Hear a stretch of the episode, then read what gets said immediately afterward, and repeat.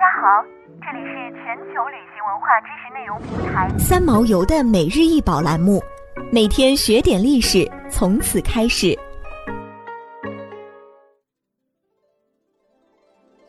每天学点历史，从每日一宝开始。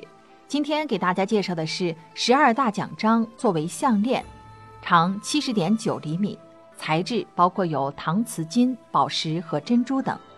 这是一件十五世纪来自法国巴黎的勋章项链，现收藏于克利夫兰艺术博物馆。这种装饰最初运用在衣服上进行点缀，后来则发展成缝在女性头饰上。这样的装饰在一四零零年的时候是女性衣饰的特征。当时在巴黎、布尔日和蒂荣的瓦洛瓦王朝的宫廷中是相当普遍。在这件项链中的徽章上运用了当时巴黎式的三维上漆技术，这种技术使得珠宝看上去色彩更和谐，持久度也更好。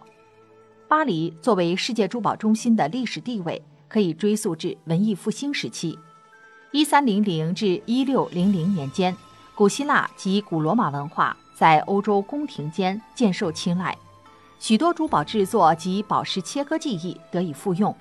以展示王室成员尊贵的身份地位。自此，英伦的上流交际花、法国和西班牙的国王，军队镶有宝石和珍珠的奢侈异国瑰宝趋之若鹜。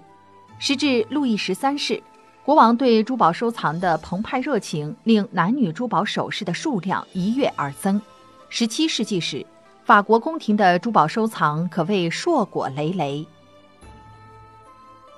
想要鉴赏国宝高清大图，欢迎下载三毛游 App，更多宝贝等着您。